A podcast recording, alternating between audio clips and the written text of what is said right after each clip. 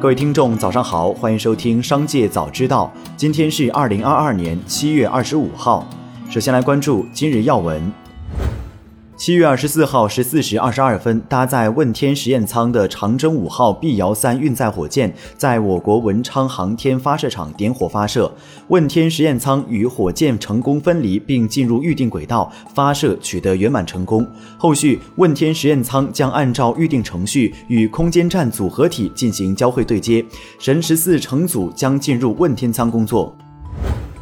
相关人士出证实，东航集团已召开会议，宣布中组部关于董事长刘少勇退职的决定。上述公司人士表示，目前宣布的是集团层面，上市公司还没接到通知。同时，刘少勇退职后，暂由东航总经理李养民全面主持东航工作。再来关注企业动态。近日，频频被爆出财务问题的正邦科技，又因为纠纷案被南昌市西湖区人民法院采取限制消费措施，公司董事长林峰被限制高消费。中国铝业公告，公司拟通过非公开协议方式，以现金收购云南冶金持有的云铝股份百分之十九股权，交易对价为人民币六十六点六二亿元。为满足 iPhone 十四量产工作需求，富士康深圳龙华厂区苹果 iPhone 组装业务招工奖金提高至六千四百八十元。七月十九号，该厂区招工奖金为五千二百八十元，这也意味着为了抢人，厂区招工奖金提高逾两成。近年来，中国电动车市场规模不断扩大，并积极拓展海外市场。近日，比亚迪公司宣布，将从明年一月起在日本发售三款纯电动乘用车，并计划到二零二五年前在日本各个一级行政区都开设销售门店，总数将达到一百家。这是中国产纯电动乘用车首次进入日本大众消费市场。再来关注产业新闻。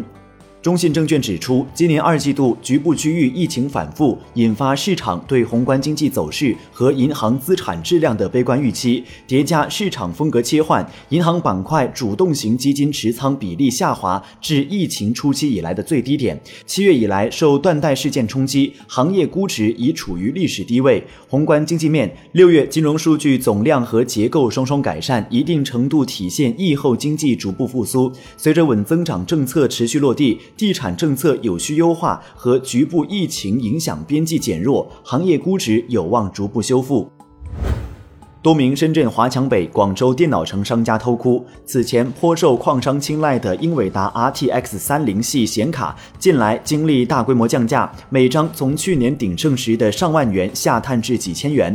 RTX 三零八零、RTX 三零六零某些品牌的显卡现价已接近甚至击穿发售价，部分高端显卡还可能继续降价。随着虚拟币行情下行，深圳华强北等电子产品聚集地的显卡生意也跌入谷底。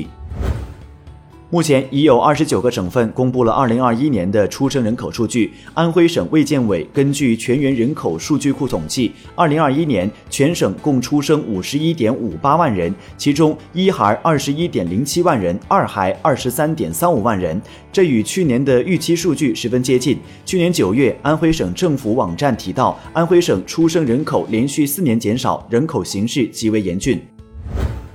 超高建筑曾受到全球众多国家的热捧。近期，国家发改委再提限高令，不得新建五百米以上的建筑，而且在方案中对新建二百五十米以上的建筑也提出要进行严格限制。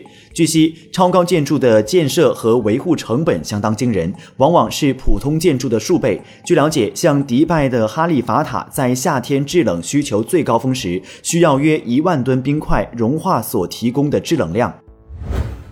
随着暑期旅游热度攀升，私密性较好、出行更灵活的自驾游备受追捧。在云南昆明，租车市场迎来预订高峰，热门车型出现一车难求的情况。租车需求多，租车价格较淡季也出现了不同程度上涨。普通轿车涨幅不大明显，但商务车几乎涨了三四倍。业内人士介绍，四五月的时候，商务车租金是两百到三百元一天，现在是一千元一天了。最后，再把目光转向海外。日本宇宙航空研究开发机构发布消息称，成功测试了配备本国研发新发动机的小型火箭 S 五二零。火箭长约九米，直径约五十二厘米，重约二点六吨。其配备了通过燃烧甲烷和氧气产生冲击波的发动机。该火箭旨在收集信息，以便研发超音速冲压式喷气发动机。日本农林水产省宣布，经检测，纳须乌山市一养猪场被确认发生猪瘟疫情。该养猪场饲养约有五点四万头猪，将全部被捕杀。据日本广播协会电视台报道，这是日本有猪瘟记录以来最大规模的一次捕杀。猪瘟是一种急性接触性猪传染病，以高热、内脏器官严重出血和高死亡率为特征，对人类没有直接危害。以上就是本期《商界早知道》全部内容，感谢收听，下次再见。